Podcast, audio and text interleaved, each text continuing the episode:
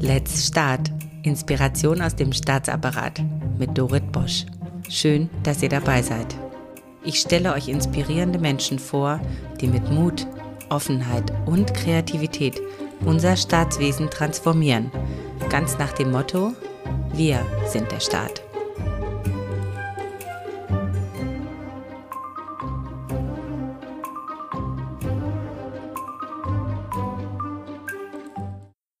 Unsere heutigen Gäste repräsentieren zwei Generationen im Staat.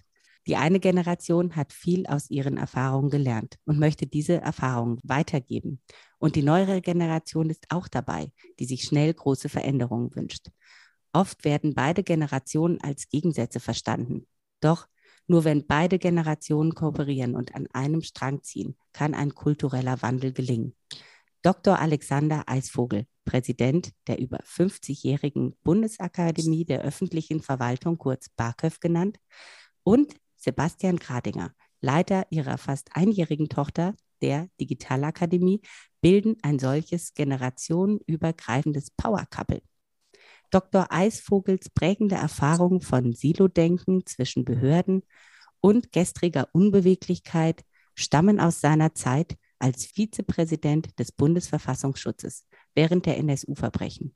Sebastian Gradinger hat sich mit der Digitalakademie als Teil der BAKÖV nicht nur dem technologischen Wandel, sondern auch dem Kulturwandel im Staat verschrieben. Beide bringen die BAKÖV auf einen zukunftsfähigen Kurs, um den Mitarbeitenden der öffentlichen Verwaltung mit modernen Methoden Future Skills zur Bewältigung der Megatrends wie Digitalisierung und Nachhaltigkeit zu vermitteln.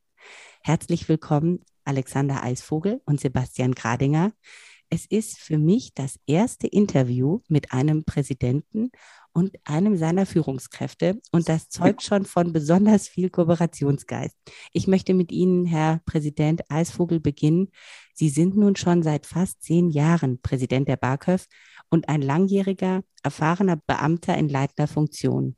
Sie haben ja schon so viel erlebt. Wie erleben Sie diese Zeiten des Umbruchs gerade aktuell?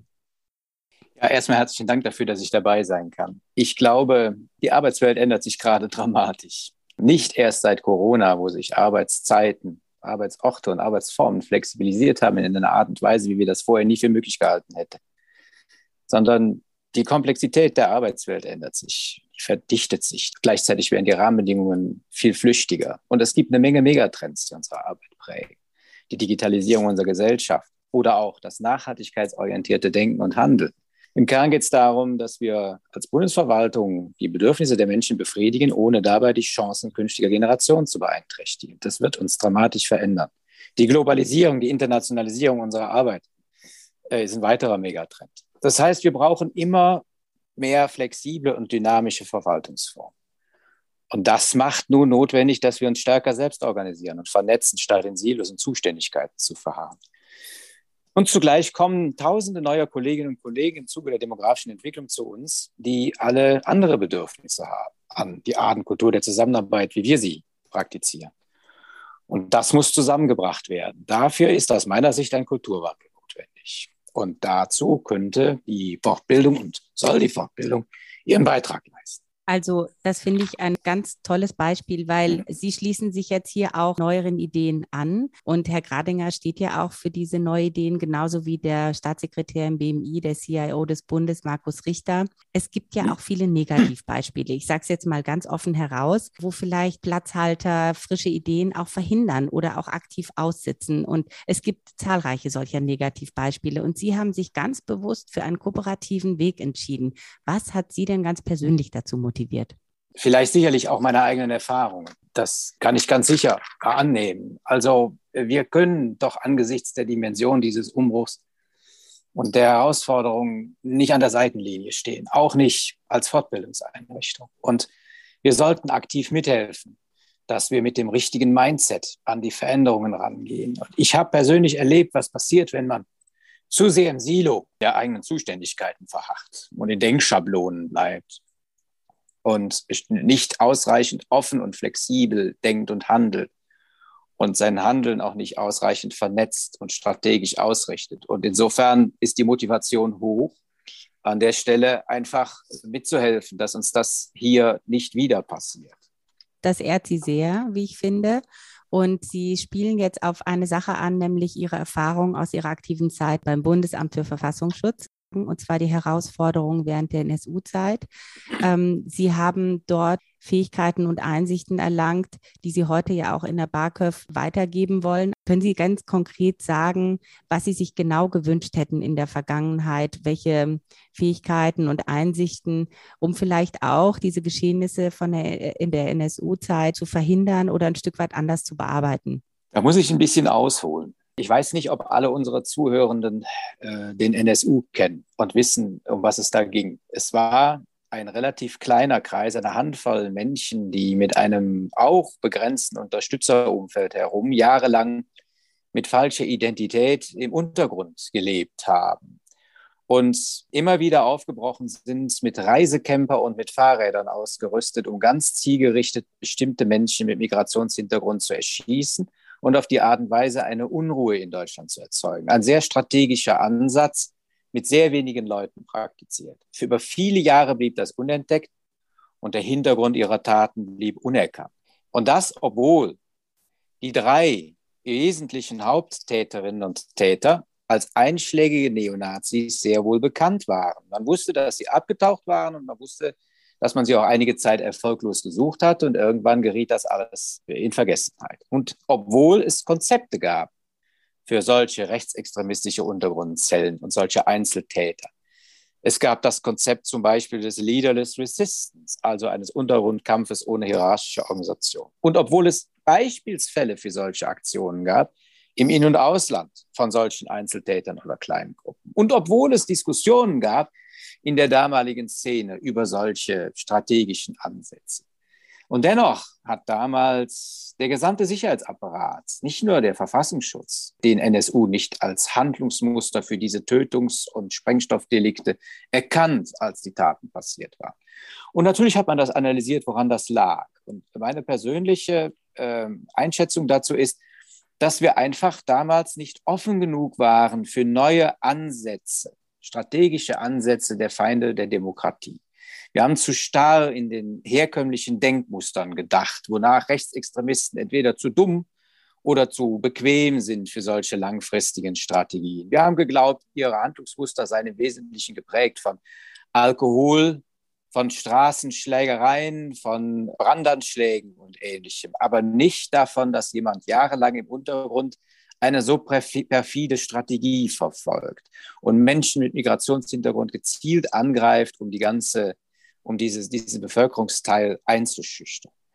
Es fehlte also, wenn man so will, genau an dem Mindset, von dem jetzt die Rede sein muss, einem neuen Typus eines flexiblen, strategischen Denkens, einer, einer vernetzten Beweglichkeit, auch in der Gedankenführung und in der, in der Handlungs, im Handlungsrepertoire. Wir haben damals sehr monokausal gedacht statt offen und flexibel. Wir waren ein Stück weit, denke ich, betriebsblind im Silo unserer eigenen Vorurteile über das, was wir zu wissen glauben, über Rechtsextremismus. Und wir sind in den Zuständigkeiten geblieben, statt offen für neue Ansätze äh, zu suchen und auch neue Kooperationsformen zu suchen. Deswegen haben wir auch nicht quer gedacht und sind den Indizien, die es gab, nicht agil genug nachgegangen. Und wir haben keine vernetzten, teamorientierten Bearbeitungsansätze geprägt, wie sie geprägt hätten werden sollen. Es war also genau genommen das Gegenteil der Arbeitskultur von New Work. Und diese neue Arbeitskultur setzt ja voraus, dass man flexibel, agil und eigenverantwortlich arbeitet und dass man eben auch mal aus der Box heraus denkt und aus einem System ausbricht und querdenkt.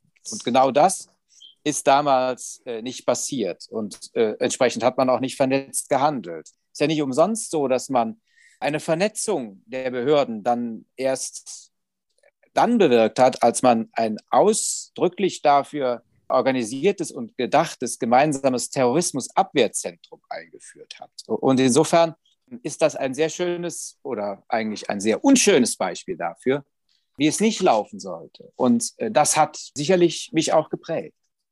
Ich kenne mich jetzt nicht so in der Tiefe aus mit äh, dem NSU wie Sie. Ich finde die Begründung und die Herangehensweise und vor allen Dingen die Schlüsse, die Sie ziehen für Ihre heutige Arbeit und für Ihre heutige Einstellung. Das finde ich ganz faszinierend, weil das ist ja genau das, was wir brauchen, nämlich aus bestimmten Situationen die Lehren zu ziehen und mhm. diese Lehren dann in, in der neuen Zeit umzusetzen, weil die Herausforderungen sind ja da. Es gibt jetzt andere Herausforderungen. Es gibt mhm. die Digitalisierung jetzt nicht als, als als äh, Herausforderung im terroristischen Bereich, aber es gibt auch Nachhaltigkeitsthemen und alles braucht äh, diese Beweglichkeit im Kopf. Und Sie sprachen diese Glaubenssätze an. Also was glauben wir, wie die anderen sind? Wie stellen wir uns auf diese Leute ein? Mir sehr, sehr gut gefallen. Also vielen Dank dafür. Ähm, ich überrasche mich ja selber immer in meinem Podcast, was so die Menschen alles so erzählen, dass man also von der Barköf zum NSU kommt, bin ich, äh, finde ich großartig.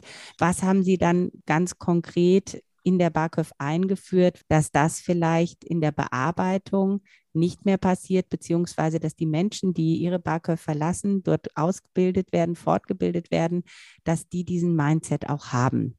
Zunächst einmal ist damals der Wunsch in mir entstanden, dorthin zu wechseln, wo man einen hohen Einfluss hat auf solches mhm. neue, flexible, vernetzte und strategische Denken. Und die BAKÖV ist eine Stelle, die die Konzepte prägt, wo wir dieses Mindset, dieses bewegliche, vernetzte Mindset vermitteln können, das eher auf Eigenverantwortung und Kooperation setzt. Und weil hier die Musik dazu spielt, lag dieser Wechsel für mich ausdrücklich und ausgesprochen nahe. Was heißt das konkret? Nun, das heißt konkret, dass wir uns eben nicht darauf konzentrieren, nur Fachkenntnisse, solide Fachkenntnisse oder IT-Wissen zu, zu, vermitteln, sondern dass wir uns auch darauf konzentrieren, ein solches motivierendes Mindset zu entwickeln, dass es uns hilft, agil und eigenverantwortlich neue Kooperationsmethoden zu entwickeln, die partizipatorisch sind und die aber auch bürgerorientiert und nutzerorientiert sind.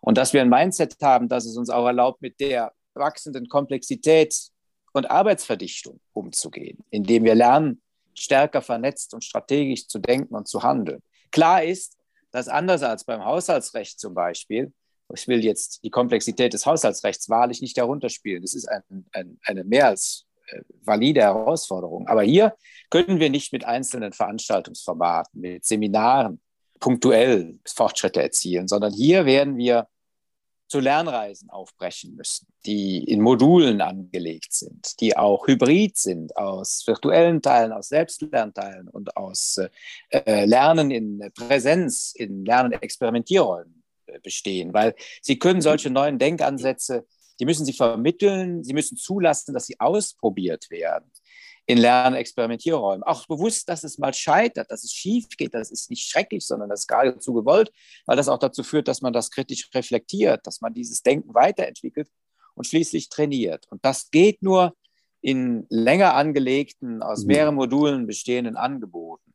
Und da wollen wir alle Register ziehen und ziehen sie auch. Also da sind äh, agile, kurze Selbstlernformate ebenso ein Thema wie selbstgesteuertes kooperatives Lernen in Netzwerk über eine neue Trainingsreihe, die wir SMART nennen. Und da ist aber auch angelegt, dass wir diese Schlüsselkompetenzen, zum Beispiel strategisches und vernetztes Denken und Handeln, in modular angelegten größeren Trainingsreihen vermitteln und äh, uns da auch entsprechend Mühe geben, höhere Lernziele zu erreichen, zum Beispiel kreative Problemlösung mit dem Gelernten oder die Bildung neuer eigener Überzeugungen und, und Werteinschätzungen. Also insofern bin ich dabei, zusammen mit solchen Protagonisten wie Herrn Gradinger, diese strategische Neuausrichtung der BAKÖV zu betreiben. Und es ist die Initiative von Herrn Richter, dies alles auch zu platzieren und zu organisieren durch die Errichtung einer Digitalakademie. Aber auf die kommen wir noch.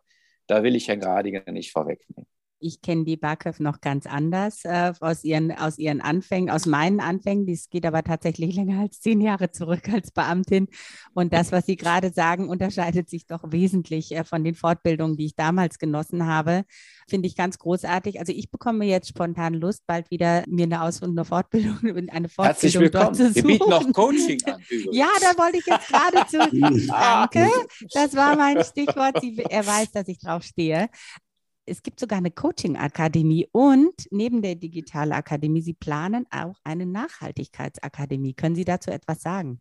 Ja, also äh, es sind keine, noch sind es keine Akademien. Äh, es sind aber wichtige Stellen, die wir haben. Unser Coaching-Zentrum ist in der Lehrgruppe 4 angesiedelt, die sich auch mit verhaltensorientierter Führungskompetenzvermittlung, verhaltensorientierter Fortbildung und Führungskräfteentwicklung beschäftigt. Da liegt das auch thematisch nah, aber mir wäre persönlich wohler, wenn wir es noch so hätten, wie wir es mal hatten, dass es eine eigenständige Lehrgruppe ist. Aber da bieten wir vom Fachcoaching über Teamcoaching alle Möglichkeiten an. Übrigens auch ein Coaching ganz gezielt zur Unterstützung von digitaler Transformation.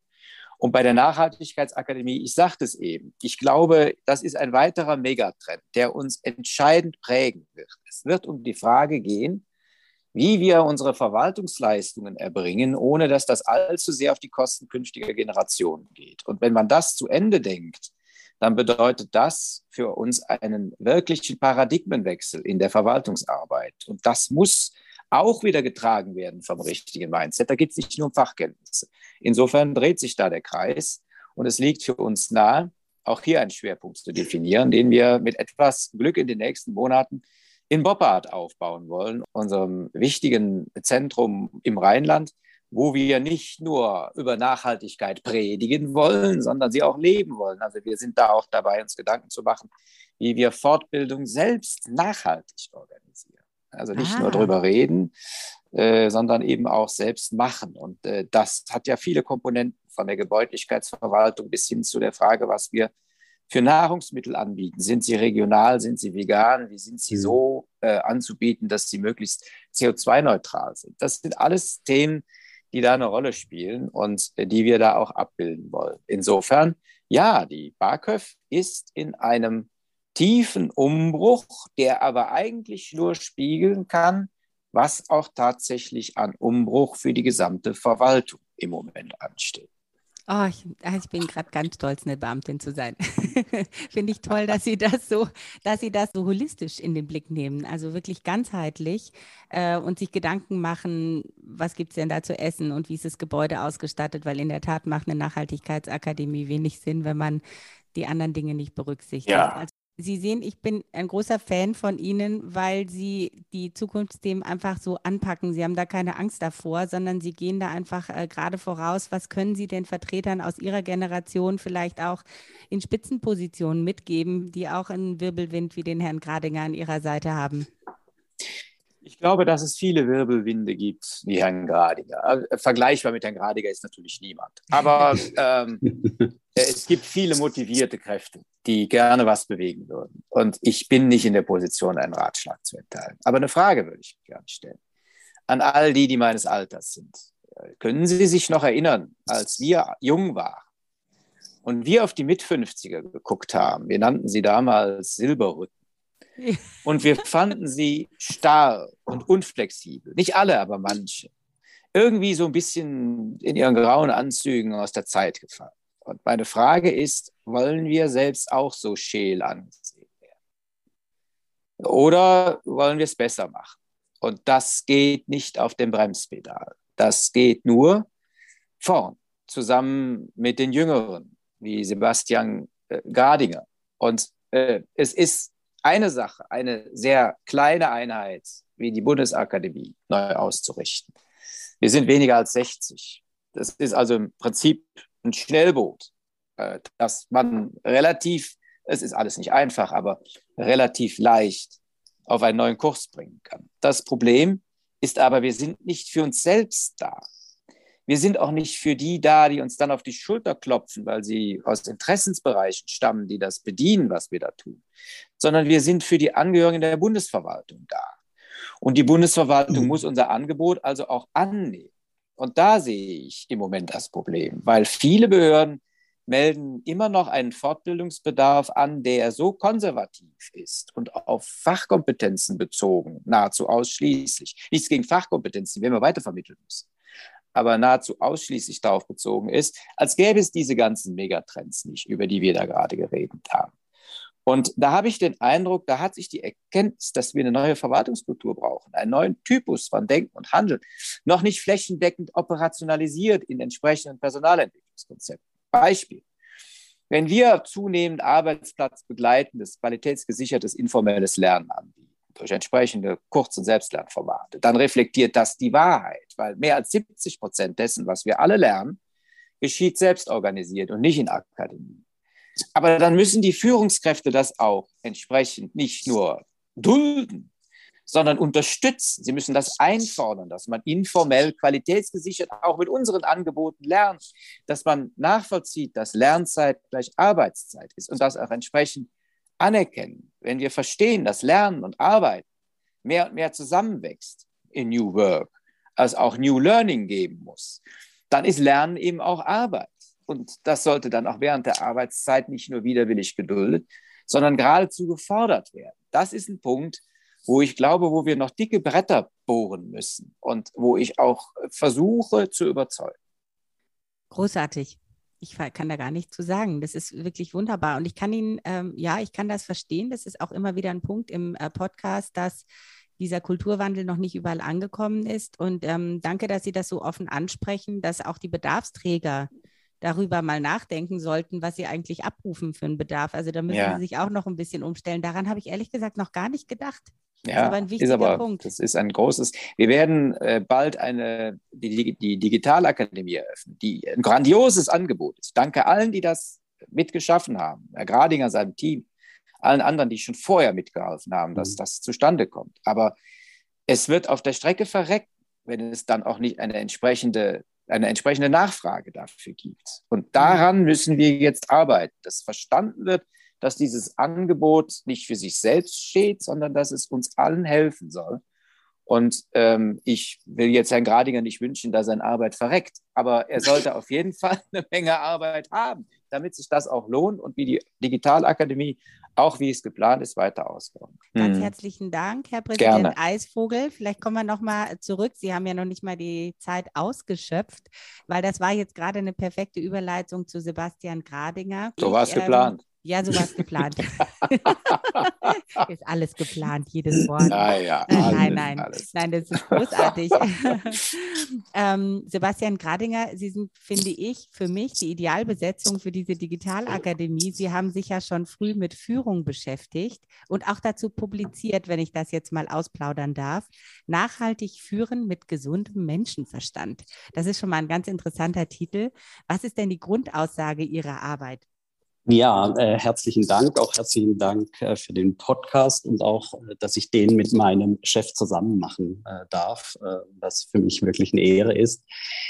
Ja, ähm, dieses Buch habe ich 2015 herausgegeben mit anderen Führungskräften. Ich bin ja ein spätberufener Beamter, der erst vor sechs Jahren Beamter wurde. Und ich hatte damals dieses Buch, Buch herausgegeben mit anderen Führungskräften, mit zwei Grundaussagen, die mich beschäftigt haben. Zum einen, dass ich der Überzeugung war und noch bin, dass die Personalentwicklung der letzten Jahre sehr stark an Komplexität äh, von Methoden und auch teilweise theoretisiert und teilweise auch von der Praxis entfremdet worden ist und dass das intuitive Handeln wenig gefördert wird. Das ist die eine Grundaussage. Die zweite Grundaussage war, dass ich feststellen musste, dass junge Führungskräfte zunehmend in einer Umgebung einer Absicherungsmentalität aufwachsen, eine Mentalität, in der Entscheidungen lieber vermieden werden und die Verantwortung gerne an andere weitergereicht werden. Und das ist ein Stück weit so eine Folge unserer Fehlerkultur, die Scheitern nicht als Chance, sondern als Verfehlung begreifen. Und ich habe mir halt die Frage gestellt, wie sollen die Führungskräfte unter solchen Bedingungen gesundes Selbstbewusstsein entwickeln und den Mut aufbringen, Dinge zu verändern oder Visionen zu gestalten. Und ich hatte damals drei, vier Forderungen äh, formuliert. Zum einen, dass ich glaube, dass wir ein gesundes Maß an Fortbildung und Personalentwicklung brauchen, weg vom Seminartourismus und dass die Personalentwicklung auch stärker in den Berufsalltag integriert werden soll, also praxisnah und handlungsorientiertes Lernen. Ähm, ich war ja äh, auch eine Zeit lang bei DM Drogeriemarkt. Äh, sie praktiziert seit vielen Jahren das Konzept LIDA, Lernen in der Arbeit. Äh, bei dem junge Auszubildende vor allem während ihrer Arbeitszeit und in ihrem täglichen Arbeitsumfeld aus- und weitergebildet werden, ganz konkret an Themen, die in der Filiale passieren. Und diese Aufgaben müssen sie selbstständig lösen. Und das ist für mich ein ganzheitliches, handlungsorientiertes Lernen, praxisnah, mit eigenen Erfahrungen verbundenes Lernen, das aus meiner Sicht den gesunden Menschenverstand fördert. Das hört sich toll an. LIDA gefällt mir sehr gut. Das ist ja so ein Wortspiel mit LIDA, also Führung, und man lernt es während der Arbeit. Ähm, hm. Jetzt kommt mir gerade so spontan die Frage, kann man das auch in der Verwaltung lernen? Was ja, ich, absolut. Und äh, wir werden auch äh, viele Methoden so anwenden, die man in, die, in den Alltag, in den Berufsalltag integrieren kann. Ähm, das ist ein Ansatz, den wir jetzt auch in der BARCÖF, wir nennen das jetzt mal das Thema des informellen Lernens nennen, ähm, wo wir Mitarbeitende mit Methoden ausstatten wollen und weiterbilden wollen, damit sie in ihrer Organisation selbstständig, selbst organisiert, wie Herr Eisvogel gerade gesagt hat, lernen können. Ist das Teil des Methodikbaukastens für den Kulturwandel, dieses informelle Lernen? Und gibt es da noch andere Methoden? Der Grundansatz äh, dieses Kulturwandels im öffentlichen Dienst ist äh, bei uns so die systemische Organisationsentwicklung. Ich bin selbst systemischer Coach und systemischer Organisationsentwickler und ich glaube, dass die systemische Organisationsentwicklung den aktuellen Zeitgeist sehr gut trifft, nämlich das Thema des eigenverantwortlichen Lernens. Die systemische Organisationsentwicklung geht ja davon aus, dass sich komplexe Probleme nicht lösen lassen, wenn man nur die Aufmerksamkeit auf einen Teil der Organisation setzt. Die Lösung muss von innen kommen. Also die Experten äh, von Problemen sind letzten Endes die Mitarbeiter, die das Problem selbst haben. Und wir haben da in den letzten Jahren zu sehr auf externe äh, beratende oder Beratungsunternehmen gesetzt, äh, was im Grunde genommen nicht unbedingt das Selbstbewusstsein der öffentlichen Verwaltung fördert, sondern die Impulse müssen von innen kommen. Also ähm, diesen Ansatz halte ich für einen organischen Kulturwandel in der öffentlichen Verwaltung für enorm wichtig. Herr Gradinger, Sie wissen, dass das eins meiner Lieblingsthemen ist, oder? ja. Weil ich habe das, hab das so mitbekommen. Äh, das ist wirklich äh, so großartig, wenn die Verwaltung von innen heraus ihre Rolle hat und äh, alle, die von außen kommen, um uns dabei zu unterstützen, deren mhm. Rolle haben. Aber wir müssen halt unseren Job selber machen, oder? Mhm. Ja, absolut, absolut. Da und das wird nichts. auch, da hilft nichts. Äh, und wir haben das Know-how in den Organisationen. Das kann man wirklich absolut sagen. Das sage ich als Quereinsteiger, der sechs Jahre jetzt dabei ist und sich Lebenszeit verbeamtet hat, äh, was Sie ja auch sind. Also äh, die öffentliche Verwaltung hat, hat tolle Leute und hat auch wirklich tolle Herausforderungen. Wir haben auch manchmal Glaubenssätze über uns selber, was wir alles nicht mhm. können. Ähm, da müssen wir auch ein bisschen aufpassen, was wir über uns denken, dass wir uns nicht schlechter machen, als wir tatsächlich sind. Absolut, kann ich nur zustimmen. Die Digitalakademie vermittelt also nochmal äh, Fähigkeiten, die einen, einen zusätzlichen Mehrwert bieten in der BARCÖF. Mhm. Was genau sind das denn? Das hat sich ja schon so herauskristallisiert, es sind nicht nur IT-Fähigkeiten, sondern auch darüber hinaus. Können Sie etwas zur strategischen Aufstellung der Digitalakademie sagen? Ja, die Grundlage, so die Philosophie der Digitalakademie beruht auf der digitalen Kompetenzinitiative Bund, die letztes Jahr der CIO des Bundes, Markus Richter, gebilligt hat. Diese Initiative ist ein integrativer und systemischer Ansatz, um die Beschäftigten in der Bundesverwaltung zum einen zu qualifizieren, aber auch zum anderen zu vernetzen. Und das halte ich für extrem wichtig. Ähm, diese digitale Kompetenzinitiative beruht auf drei Säulen. Einmal digitale Kompetenzen fördern, Kulturwandel unterstützen und Vernetzung schaffen. Mhm. Unter digitalen Kompetenzen fördern bündeln wir im Grunde alle Angebote, die es in der BARCÖF auch schon zum Thema Digitalisierung gibt, äh, bündeln wir hier. Also die BARCÖF bietet schon sehr viele Jahre Themen zum, äh, zur digitalen Transformation an. Wir werden aber auch neue Themen bespielen, beispielsweise ähm, die Transformations- oder digital Transformationsprozesse unterstützen durch unterschiedliche Methoden. Das ist die erste Säule. Die zweite Säule ist Kulturwandel unterstützen. Auch hier ist es eine Bündelung von äh, Schulungen zum Thema Führung, New Work oder Change, die den Mitarbeitenden Unterstützung geben soll, ihren Kulturwandel in den Organisationen selbst zu unterstützen ähm, und so weiterzuentwickeln. Wir wollen auch so etwas wie Digitalisierungspartner oder Transformationspartner entwickeln. Das soll ein Netzwerk sein äh, von Digital Digitalexperten aus der Bundesverwaltung, die wir nochmal methodisch vor allem in Bezug auf systemische Organisationsentwicklung ausbilden wollen, die dann aber in ihren Organisationen sozusagen im Format des Hilfe zum Selbsthilfe ihre Formate weiterentwickeln können und diese Methoden auch selbstständig anwenden können. Und äh, die dritte Säule, und ich muss Ihnen sagen, wirklich, je länger ich Personalentwickler bin, desto wichtiger wird aus meiner Sicht in der Fortbildung die Säule Vernetzung schaffen. Ich habe im Bundesamt für Migration und Flüchtlinge in der Flüchtlingskrise das Qualifizierungszentrum aufgebaut. Wir hatten eine Aufpersonalisierung von zweieinhalb auf 10.000 Mitarbeitenden in einem Jahr. Und wir haben festgestellt, wir werden die neuen Mitarbeiter nicht alleine über die Fortbildung an Bord bekommen, sondern wir müssen auch diese 7.500 neuen Mitarbeitenden relativ schnell in die Vernetzung bekommen.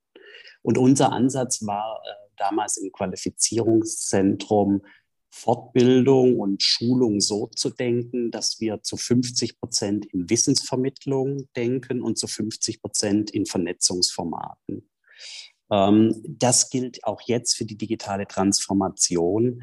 Wir haben jetzt hierzu eine Lernwelt in Kreuzberg geschaffen, einer sehr modernen Umgebung, wo wir in äh, die Beschäftigten des öffentlichen Dienstes in die Interaktion und Vernetzung bringen möchten. Ähm, wir werden zusätzlich auch ein Fortbildungsprogramm äh, machen, Digital Journey. Das wurde in Kooperation mit Next aus einer Next-Werkstatt entstanden, das Hans-Christian Wittauer ähm, aus von CITES äh, erfunden hat und gesagt hat, Mensch, das wäre doch etwas für die Digitalakademie. Die Digital Journey äh, ist ein, ein, ein Programm für oberste Führungskräfte aus der öffentlichen Verwaltung, die an drei unterschiedlichen Lern Lernorten in Deutschland zusammenkommen.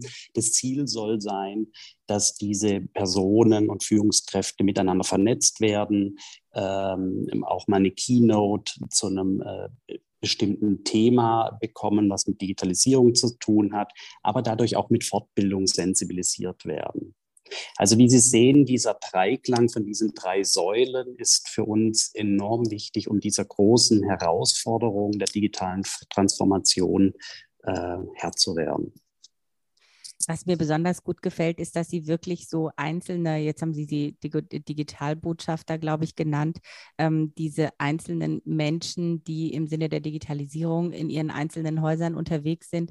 Das sind ja oft ganz äh, ja, einsame Kolleginnen und Kollegen, mhm. die dafür ein Thema werben. Das kann später Nachhaltigkeit sein oder wie auch immer dass sie die in die Vernetzung bringen, weil es ist in der Tat so, dass die empowered werden, dass sie da ihre, ihren Job machen können, dass sie sich selber vernetzen. Das ist so wichtig. Also all diese Pioniere, die noch so auf einsamer Flur alleine stehen, die zu, zu stärken in Netzwerken, das finde ich einen ganz, ganz großartigen Gedanken bin ein großer Freund der Vernetzung und ich kann nur sagen, äh, Veränderungsprozesse wird man in der Zukunft nur mit Vernetzungsformaten und Überlegungen dazu, wie man äh, Organisationen, Behörden, Ministerien miteinander vernetzt, um auch dieses Silo-Denken ein Stück weit aufzuheben. Letztendlich, ich hatte mir jetzt noch äh, notiert, Sie zu fragen, wie stellen Sie denn sicher, dass das Erlernte in der Digitalakademie dann auch nachhaltig angewendet wird? Ja, wir haben uns für einen hybriden Lernansatz entschieden. Einmal mit der physischen Lernwelt in Kreuzberg, die beispielsweise Innovationskompetenzen fördert aber auch die digitale Lernwelt, unsere Internetseite. Auch hier nochmal ein herzliches Dank an unsere Kollegen in, in der BAKÖV, die schon äh, vor meiner Zeit diese Internetseite toll aufgebaut haben, wo wir die Möglichkeit haben, über Lernreisen und Lernepisoden digitale Kompetenzen zu fördern. Die digitale Lernwelt, also unsere Internetseite digitalakademiebund.de, ist ein Einstieg in die Themen der Digitalisierung. Sie haben da die Möglichkeit, über Lernreisen und Lernepisoden unterschiedliche Themen sich anzueignen. Und sie haben, wenn sie weitergehen möchten, durch Verlinkungen auch auf andere Internetseiten die Möglichkeit, sich äh, diesbezüglich bundesweit auch teilweise kommunale Projekte oder Landesprojekte, die wir als äh, toll empfinden, sich anzuschauen. Ähm, also die Website ist so eine Drehscheibe zu, ähm, zur aktuellen Information zum Thema Digitalisierung. Und dann haben wir das Thema physische Lernwelt. Ähm, da kommen wir auf die Vernetzung wieder. Diese physische Lernwelt in Kreuzberg soll eine Umgebung sein, wo man neue Arbeitsmethoden hautnah ausprobieren kann, wo aber auch Mitarbeitende, und das stellen wir wirklich fest, seit wir die Lernwelt in Kreuzberg haben, dass wir auf unterschiedlichen Ministerien viele Anfragen haben, die einfach mal aus ihrem. Ja, ministeriellen Umfeld ausbrechen wollen. Und das war auch wirklich ein ganz wichtiger Punkt, dass wir uns für Kreuzberg entschieden haben, die Lernwelt dort aufzubauen, nicht in einem Ministerium, weil wir in dem Umfeld der Start-up-Unternehmen auch sein wollten. Und wir wollten, dass äh, die Mitarbeiter auch aus ihrem ministeriellen Umfeld kommen. Und dieser Schritt war sehr wichtig, weil die Anfragen wirklich äh, enorm sind, diesem Bedürfnis mal in einem anderen Räumlichkeit sich auszutauschen. Also wir haben gemischte Methoden und äh, zwei Methoden des hybriden Lernens mit einer physischen und einer digitalen. Dieses Placemaking, also einen Ort zu haben, wo man gerne hingehen möchte, das ist schon super wichtig. Das finde ich mm, ganz absolut. großartig, dass Sie darauf genauso viel Wert legen wie auf das andere. Ich habe jetzt eine Frage an Sie, die ist ein bisschen schwieriger und da würde mich mhm. auch interessieren, was Herr Dr. Eisvogel dazu sagt. Ich stelle sie Ihnen jetzt aber erst, Herr Gradinger, und zwar die eigene Kundschaft in den Ministerien da auch mm. so ein bisschen zu begeistern für das eigene Angebot. Wie initiieren Sie denn auch diesen Kulturwandel in den Ministerien? Sie sind ja mit der BAKOF ein nachgeordneter Bereich. Hm, ja, wenn ich das kurz erklären darf. Wir sind nicht nachgeordneter Bereich. Ähm, da kann man sehen, wie weise und klug diejenigen waren, die die, die, die BAKÖF geschaffen haben. Wir sind Teil des BMIs das hat man auch bewusst so gemacht, damit wir auf Augenhöhe mit den Ressorts verhandeln können und nicht als nachgeordneter Bereich. Das ist insofern ein ganz, wesentliche, ganz wesentlicher Unterschied zu vielen anderen Fortbildungseinrichtungen in anderen Ländern. Auch ein Unterschied, um die, die uns ehrlich gesagt ein bisschen beneiden, weil sie sagen, ihr habt es leichter im Umgang mit den anderen Ressorts. Und das ist auch so. Also insofern, die Frage macht trotzdem viel Sinn, die Sie stellen, aber sie ist etwas auf einen anderen Ausgangspunkt zu stellen. Also ich bin froh, dass ich diesen Fehler gemacht habe. Wir sind ja jetzt hier bei Fehlerkultur, weil Sie haben das jetzt richtig gestellt. Also dann versuche ich die Frage nochmal. Wie schaffen Sie es denn trotzdem, ich sage mal so Personalabteilung, die haben dann nochmal ihre eigene Kultur, ähm, auch nicht nur im BMI, sondern eben auch in anderen Bereichen. Also Sie arbeiten ja mit allen Ressorts zusammen. Wie schaffen Sie es dort diese Begeisterung für Ihr Angebot auch zu wecken. Und merken Sie, dass sich da auch schon beim Personalmanagement in den Zentralabteilungen der Ressorts schon was ändert, weil Sie da so mutig vorausgehen? Herr Gradinger. Man braucht Visionen und Initiativen auch heutzutage für die Fortbildung, glaube ich. Es gibt zwei Ansätze, die man braucht. Das ist einmal das Thema Kommunikation die Fortbildung muss heute auch eine Story erzählen. Also das Thema des Storytelling ist ja so in den letzten Jahren, kommt das immer mehr hoch. Ähm, die digitale Kompetenzinitiative Bund ist so ein Stück weit äh, Storytelling, wo wir eine Geschichte erzählen zum Thema Fortbildung, dahingehend, dass wir sagen, die Wissensvermittlung wird alleine nicht mehr äh, ausreichend sein, um so einen Transformationsprozess zu bewältigen. Wir müssen hier auch die Vernetzung schaffen und wir wollen den Kulturwandel mit Fortbildung unterstützen.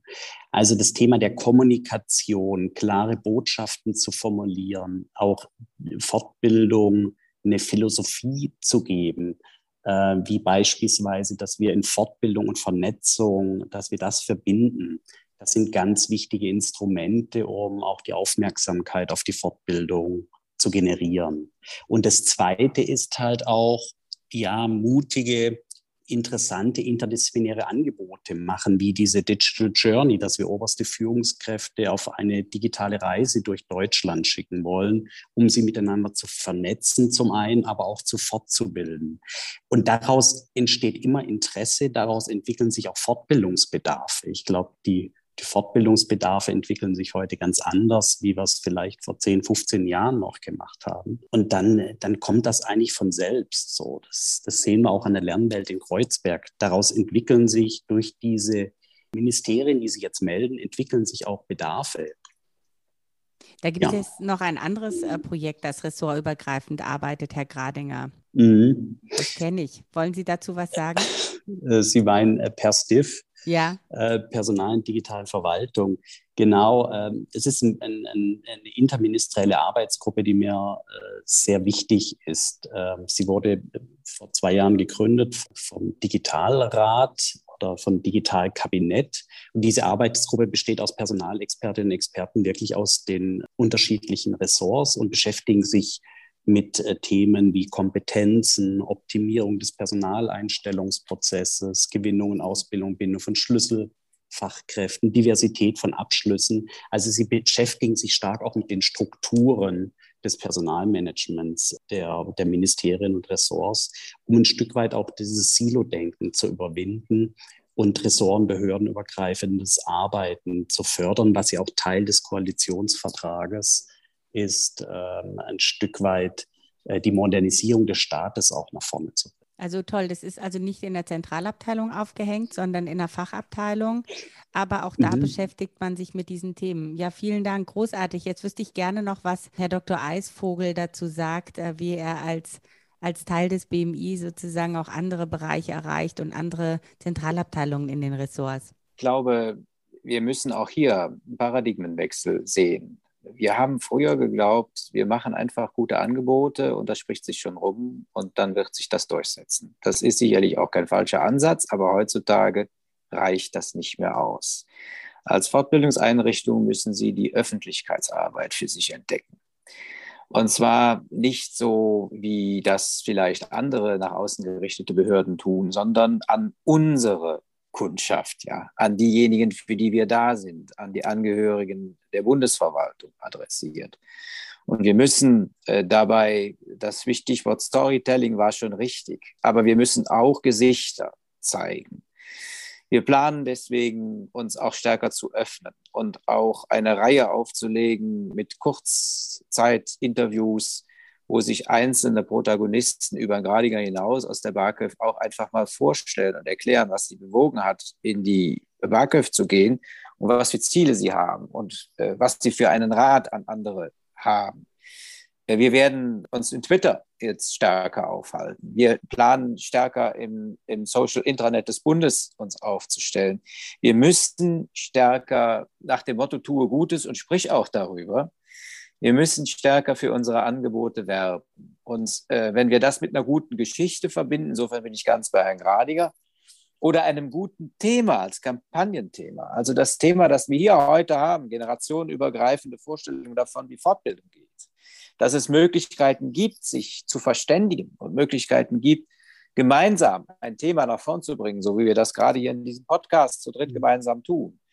Äh, dann ist das eine wesentliche Botschaft weit über dieses Podcast hinaus. Und ich glaube, wenn einige andere Behörden nachzögen, in ihrem Format oder in anderen Formaten auch, und einmal versuchen würden, solche Gemeinsamkeiten zu entdecken und sie zu betreiben und das vielleicht auch mit Blick auf Personalentwicklung und Fortbildung, dann wäre uns schon verdammt viel geholfen. Und insofern werden wir stärker als bislang Öffentlichkeitsarbeit machen und uns platzieren und für unser Angebot werben und versuchen, die anderen zu überzeugen. Das soll die anderen etablierten Wege der Kooperation der Fortbildungsbeauftragten etwa mit uns äh, nicht ersetzen, sondern äh, ergänzen. Nach dem Motto, tue das eine und lass das andere nicht.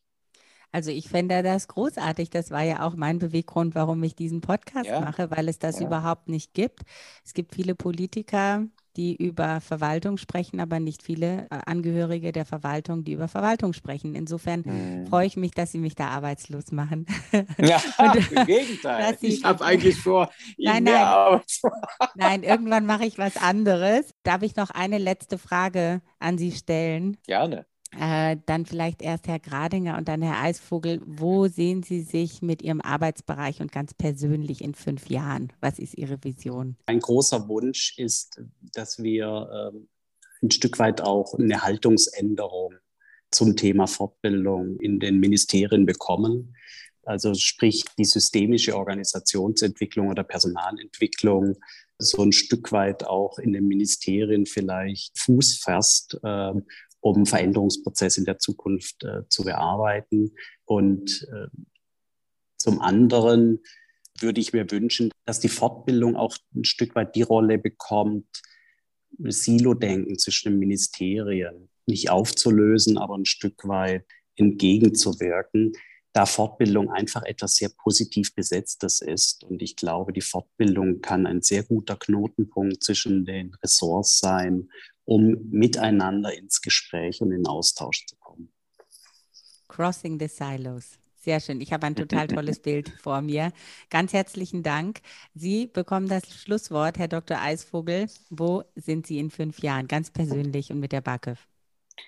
Ich wünsche mir, dass wir verstärkt erkennen, dass für alles, was wir wollen und tun in der öffentlichen Verwaltung, wir motivierte, sensibilisierte und qualifizierte Leute brauchen.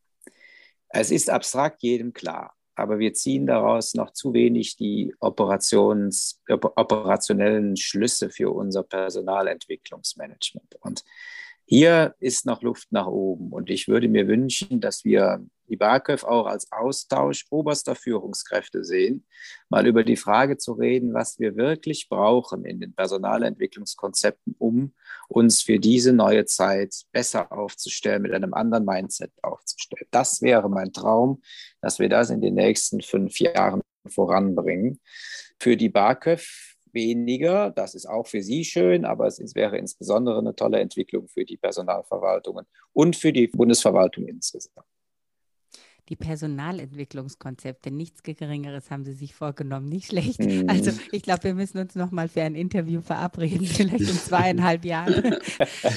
ähm, ich bedanke mich ganz herzlich bei Ihnen. Sie haben noch ein Schlusswort. Wir danken Ihnen ganz herzlich, Herr Gradinger und ich, dass wir die Gelegenheit hatten, uns hier zu präsentieren, unsere Ideen, unsere Vorstellungen und hoffen, dass möglichst viele Menschen das hier hören und mitbekommen und wir darauf vielleicht gemeinsam eine neue Zukunft bauen. Dankeschön von mir aus. Sehr gerne. Herzlichen Dank auch von mir aus. Und das war es bei Let's Start, Inspiration aus dem Staatsapparat mit Dorit Bosch. Schreibt mir gerne und abonniert diesen Kanal, damit ihr keine Folge verpasst. Let's Start, viel Spaß bei der Umsetzung.